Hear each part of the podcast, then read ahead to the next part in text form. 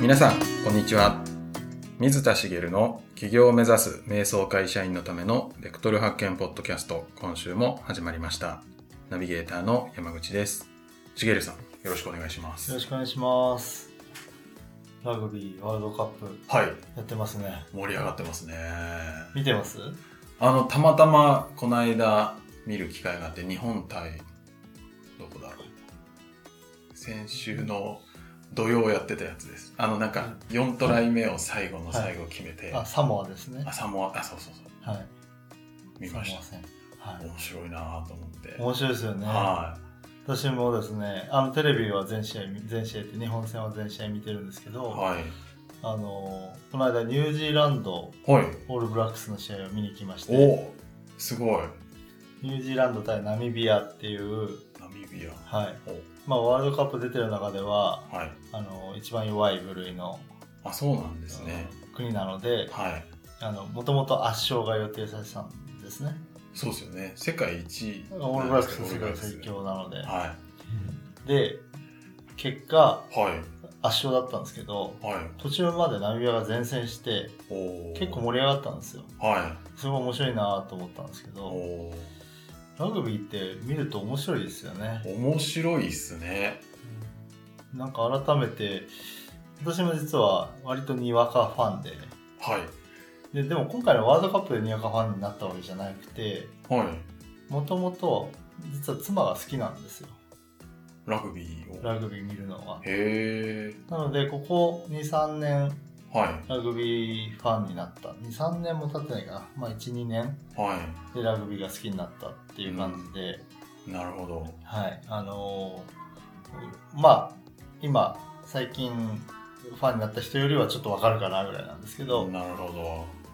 これやっぱり実際触れてみると、あ、面白いなと思うものって、は世の中まだまだあるんだなって、い。まあ、そうでしょうね。ね。はだからやっぱりやってみて、ね、もともとラグビーなんて随分昔からあるものでい。、はい。面白いなんて思ってなかったのにあ見てみるとこんな面白いんだっては思えるってことはまだ他にもやってないたくさんのことの中でやりたいこととか面白いと思えるものいっぱいありそうだなって思いい。ましああ、体験してないだけでた。そうですね確かに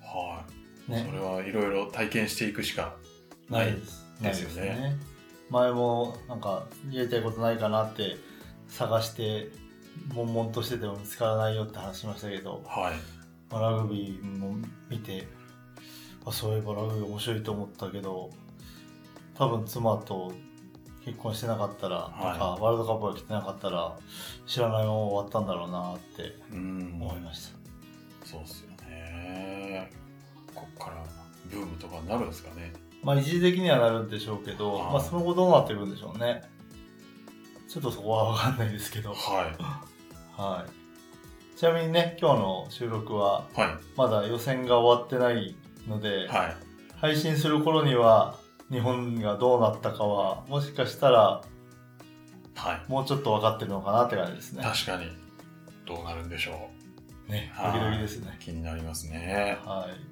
はいはい。では本題にはい。よろしいでしょうかはい。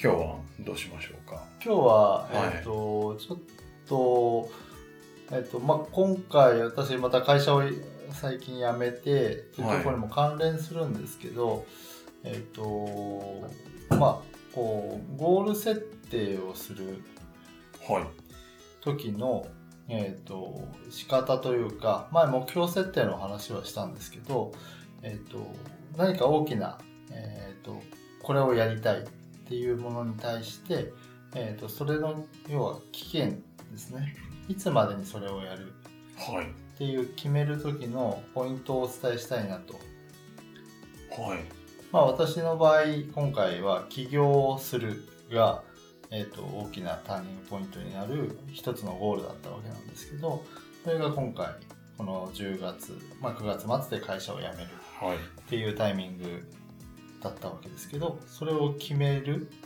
決めて実行するはい時のこうポイントをなんかお伝えしたいなと思いまして、はいまあ、よくあの目標設定とかゴール設定とかするとまあその時するんですけどもうなんかそれ守れずにずるずるいくとかうん、そういうことってないですかあります。ありますよねはい、いつまでにあれやろうって思って、はいあ、やらなかったなって思って、はいまあ、またやろうって思って、はいはよくありますよい、ね、あります。でまあ小さなことでもよくあるんですけど、まあ、はい特にその大きな一つのその節目となるようなこととか自分が目指しているもののおー達成とかはい、そういったものでその要はゴールの期限があの自分次第なものはい、例えばあの今回のワールドカップでいうとはい、いつまでにだって試合の日程はもう決まってるわけなのではいそ。れに向かって頑張るじゃないですか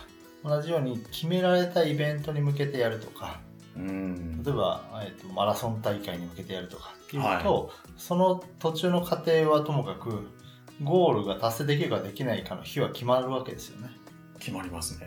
だけど例えば起業とかビジネスでいうと大抵のものは自分で期限を切らなきゃいけないじゃないですか。うん、はい。ですよね。そういう時って結構自分で決められちゃうのでいろいろといろんな要素が絡み合ってはい。決めきれなかったりはい。あるいは決めてもうまくいかなかったりうまくいかないっていうのはそのそれ通りにいかなかったりすることって多いと思うんですけど、まあ、私も実は結構そうでそうなんですか。そうなんですよおで今回起業をする、まあ、会社を辞めるって決めて、はい実はえっと、今年入る前ぐらいの段階からもういい1年半前ぐらいからですかねえっと実はこの9月9月って明確に来たわけじゃないですけど9月末で会社を辞めるっていうのをもう考えてそこに向けてえっと辞めれたんですねはい。ただ会社を辞めて起業するって言い出してから実はすごい年月をかけてるんですよはい。であのーまあ今までお伝えしてきた通り会社員で、えーありながらそのビジネスをやることも非常に大事なことで、あのーそれはそれでいいんですけど自分の中ではやっぱりずっと起業したいって思いはあったのであーつまり独立したい会社を辞めて、えービジネス一本でやっていくっていう思いがあったんでそこに向けて進みたかったんですけど何度も何度も期限更新期限延長をしてるんですね はい。それってまああの起業できない人にもあるあるかなと思うんですけどあのまあ起業するかどうかはあのご本人の自由だと思うんですけど起業したくて本気でする気なんであればやっぱり期限を切ってあげるのがいいなっていうふうに思うんですねうん。なんかあれじゃダメなんですかこう準備ができたら、はいぐらい準備ができたら起業しようとかはい思うじゃないですか。思いますよねは準備ってどれぐらいできたらいいんですかねい。どれくらいできたらいいんでしょうね。 うーん。まあね。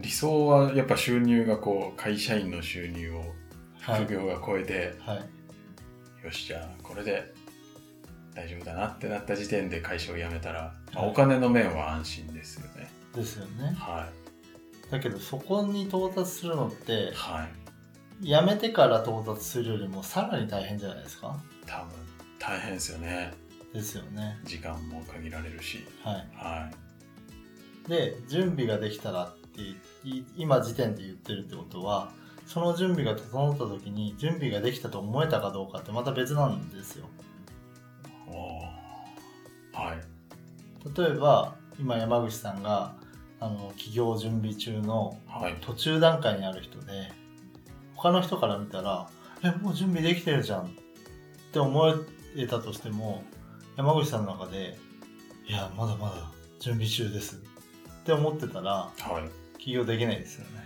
いできないですねそうすると何が起こるかっていつまでたっても「まだ準備中準備中」ってどんどんなっていく可能性があってはあのー期限を切らないといつまでも期限は来ないいうーんまあそうっすよねっていうことがは起こりうるんですよねいうーんもちろんあのうまくいってあもう起業したいと思うようになるとかはい逆にもう会社にはもうどうしてもいたくないと思って はい。辞めちゃうとか、はい。そういううーことはあると思うんですけど準備をしてから辞めるっていうことで言うとそこはちょっとおそういう準備ができたらっていうやり方でやるとうまくいかないことが多いんじゃないかな要は起業する、えー会社を辞めるっていうゴールに至るにはちょっとおやり方としては良くないかなというふうにうん。思ってるんですね。はい。でじゃあどういうふうにやればいいかっていうと、はい。まず先にゴールを決めるんですよ。はい。それがあのとても大切なことであの例えば今から1年後に起業するって決めたらはい。 1年後ね1年後っていう数字も実はアバウトでうん。今日は10月何日です。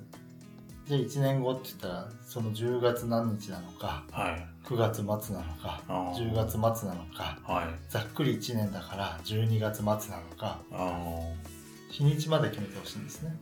ー、日にちまで。はい。ほう。そうするともう具体的に特定のある一日を指すじゃないですか。はい。そうすると、その日までに、えーこう、あ、その日に、えーまでにこう起業する。その日に起業するって言った方がいいのかな。っうん。ていうところが、あの、日にちとしては明確になりますよね。はい。だからそれがすごい大事だなというふうに思うんです。なるほど。やっぱ日を決めるのははい。大事なんですね。日を決めると何がいいかっていうと、はいそこに向けてあとどれぐらいの期間があるっていうのがはっきりするんですよね。そうすると逆に、えーゴールするためにやらなきゃいけないことをいつまでにやんなきゃいけないかっていうのを逆算で持っていけるようになるんですよ。うん。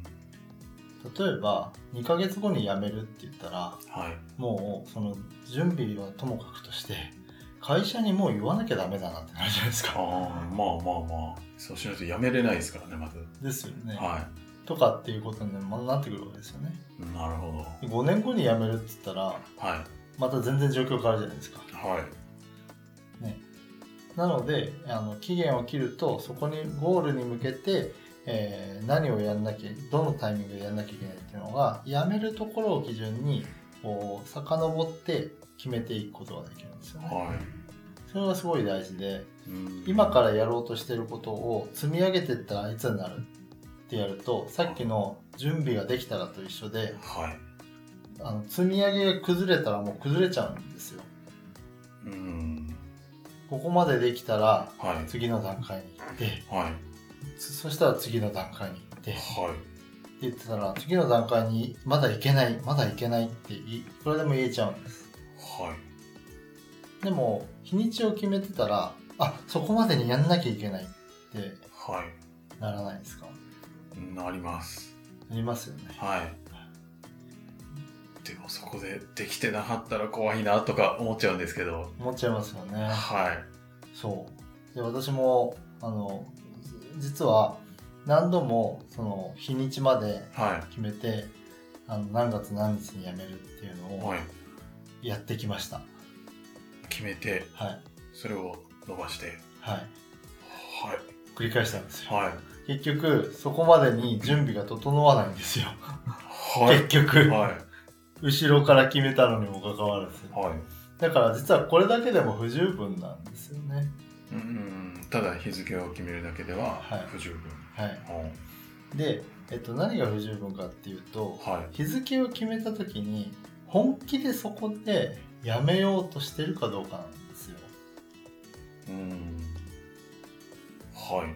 私の場合はその自分で目標を設定したりあるいはそのセミナーとか、はい。えー講座とかあとはあとはその、まあ、コーチングセッションを通じてその設定する場をいただいてはい。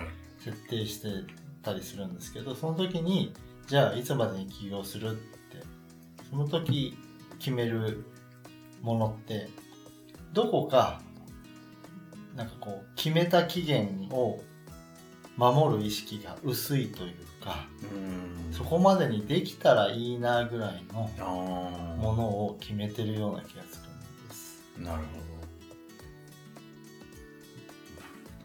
ど。できたらいいな。じじゃなくて、もう絶対ここってはい決めるのが大事。はいうんでそれはただ単にその強い意志を持って、はい。えー絶対もうそこでやめるんだって思いで、はい。えー決めましょうっていうことまあそれはもちろん大事なんですけどはだけじゃなくて、えーとはいそこまでにやめるっていうことをもう自分の中で納得するというかうんここまでやって、えー、とここまでやってというのはその期限までに、えー頑張って、えーやめるんだったらやめられるんじゃないかとか。い。はい。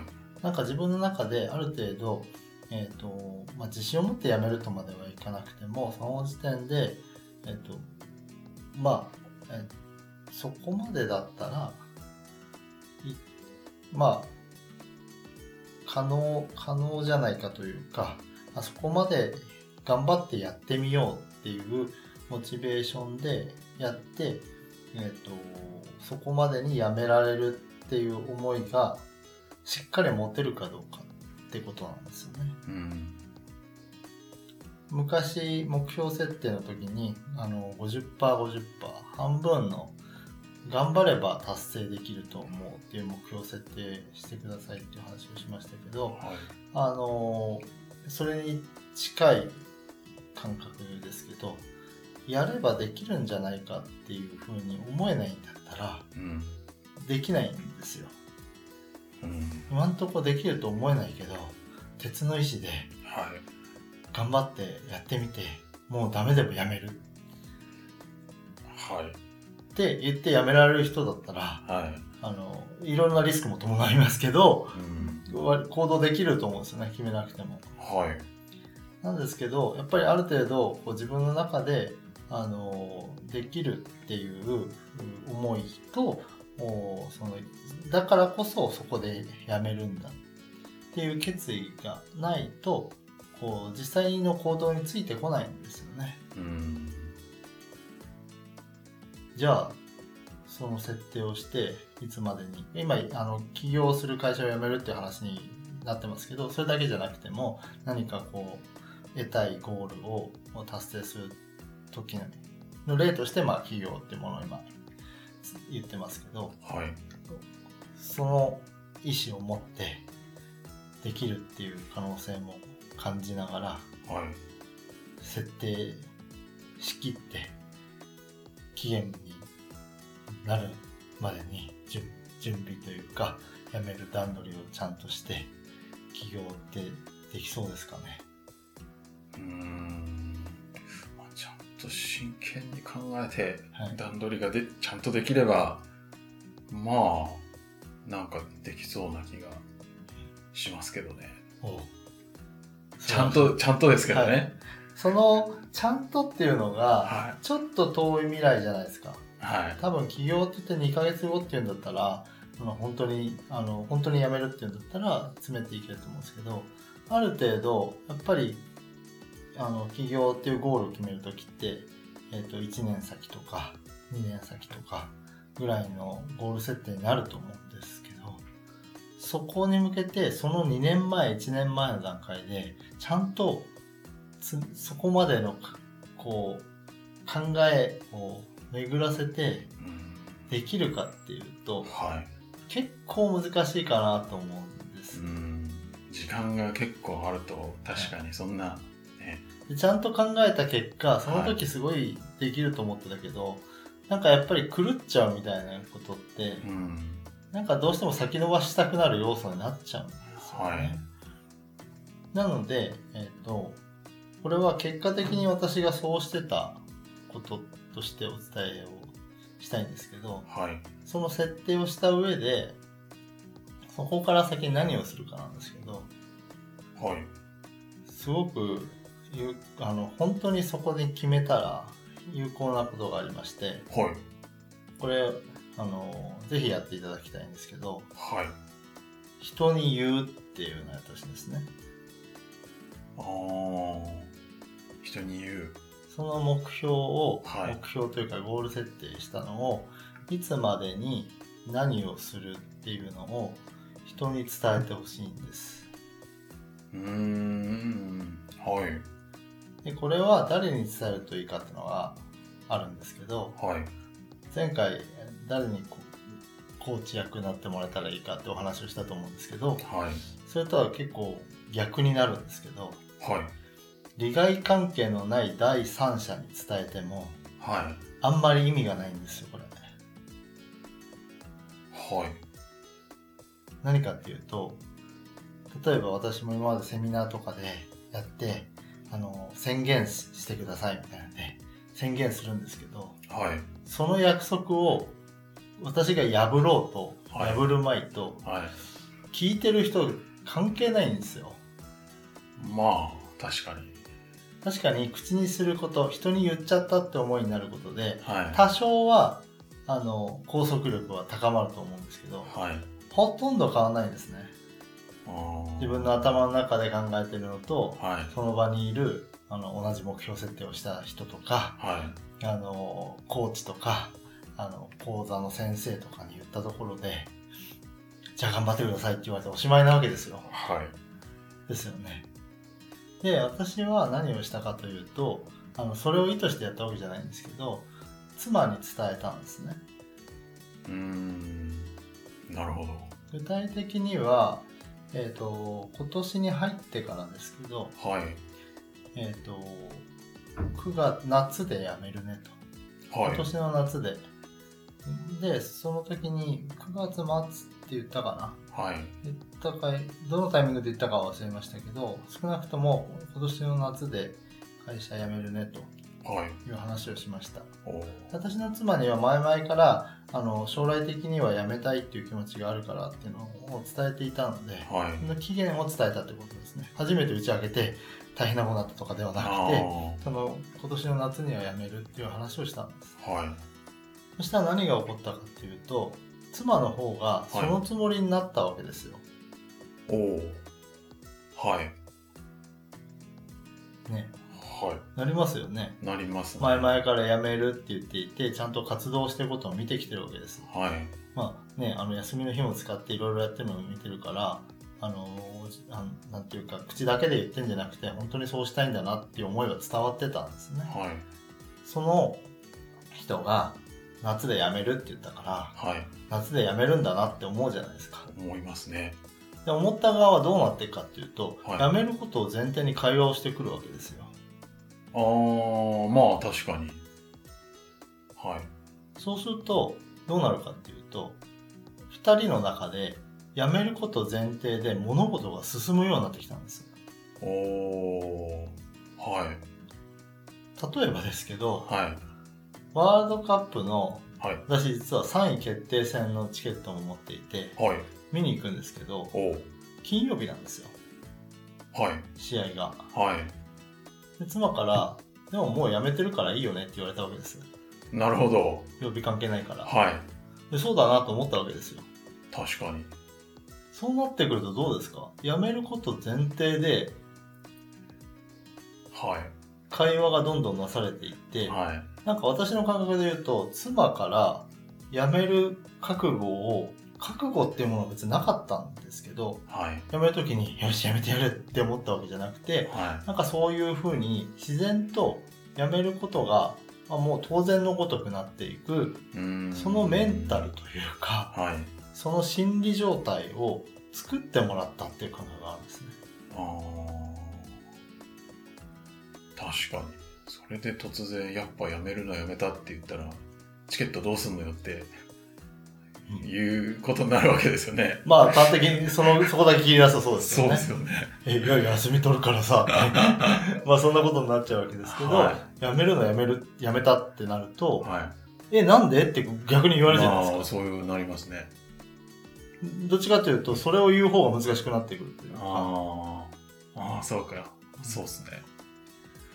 はなので、あの、結構難しいかもしれないんですけど、その、ゴールを伝える相手を、そのゴールが、に影響する人、あはい。コーチ役と逆です。ほう影響する人はい。身近な人にしてほしいんです。なるそうすることであの自分の中で覚悟が決まったりすることもありますしほど。はい。あのそれが当たり前になる要は、えっと、自分で環境を作るってことですねうーん。当たり前の環境に身を置いた方がいいですよって話も以前しましたけど、は今回のケースで言うと,、えっと起業というゴールが、えー期限が決まって今年の夏に会社を辞めるい。はい。というのが当たり前の環境が家庭内にできたわけです。うん。そうするとなんか自然とあのそこへ向けての行動が当たり前になってきたんですよね。なるほどな。はい。でそうするとこう自然とその流れに乗っていって突然言われた会社の人たちは「いや思い切ったね」とかっていろいろ言うんですけど自分の中で決めた期限を最終的に今回決めた期限を守れた最大の要因は実はそこだと思っててはい。あの覚悟を決めて思い切ったとかそんなんじゃ。ゃなくて、えー自分で決めた期限を鉄の意志で守ろうとしたんじゃなくてはい。周りがそれを当たり前だと思うことで自分も当たり前だと思うようになったなその周りが妻だったんですけるど、ほど。はい。あのゴールによりますし、えー、と関係性をよく見極めてほしいんですよねはい。それを伝えていきなり壊れるような関係性だとはい。例えば企業のことを全く伝えてなくて会社員でいることが当たり前だと思ってるはい。奥さんにあるいは旦那さんにいきなり「今年の夏辞めるから」って言ったらはい。あの別の問題がいろいろ生じてくると思いまます、あ、そうですね。それはそれまで積み上げてきたものがあったので私の場合は期限を伝えるだけで妻がそれを納得してある意味妻も覚悟を決めたんだと思うんですうよね、ん。私が辞めるっていうことは当然影響を受けるのではい。それで、あの一緒に歩んできたっていう感じがあるんですけどその一緒に歩んでいけるような影響を与える人をう。に言うんなるほど。そういう人がいないっていうんだったらそれは作んないとダメかなと思いますねうん。だってゴールの時には影響を受ける人は知らなきゃいけないんですからまあ、そうですよね。それが近くなればなるほどあのその衝撃は大きくなるだけですはい。でそれで何が起こるかっていうと伝えられてないから伸ばすっていう今今度は逆。にそこが悪循環になって伸ばす結果にもつながるなるなんか逆に言うと伝えるっていうことが組み込まれることでほど。はい。メリットがいっぱいあるわけですよねは伝えることもクリアできるしい。はい。伝えた先に、えーこうその環境を作ってもらえるこうある意味その味方うん。になるわけですよはい。っていう意味であのすごくそのことを意図してやったわけじゃないんですけどその要素がものすごい大きかったなってうん。今回感じたので、はい。ぜひぜひこう人を使うというかうん。あの人の力環境の力を利用するっていうのをもうこういった期限を守るっていうことにも使ってもらえたらいいんじゃないかなって思います。なるほど。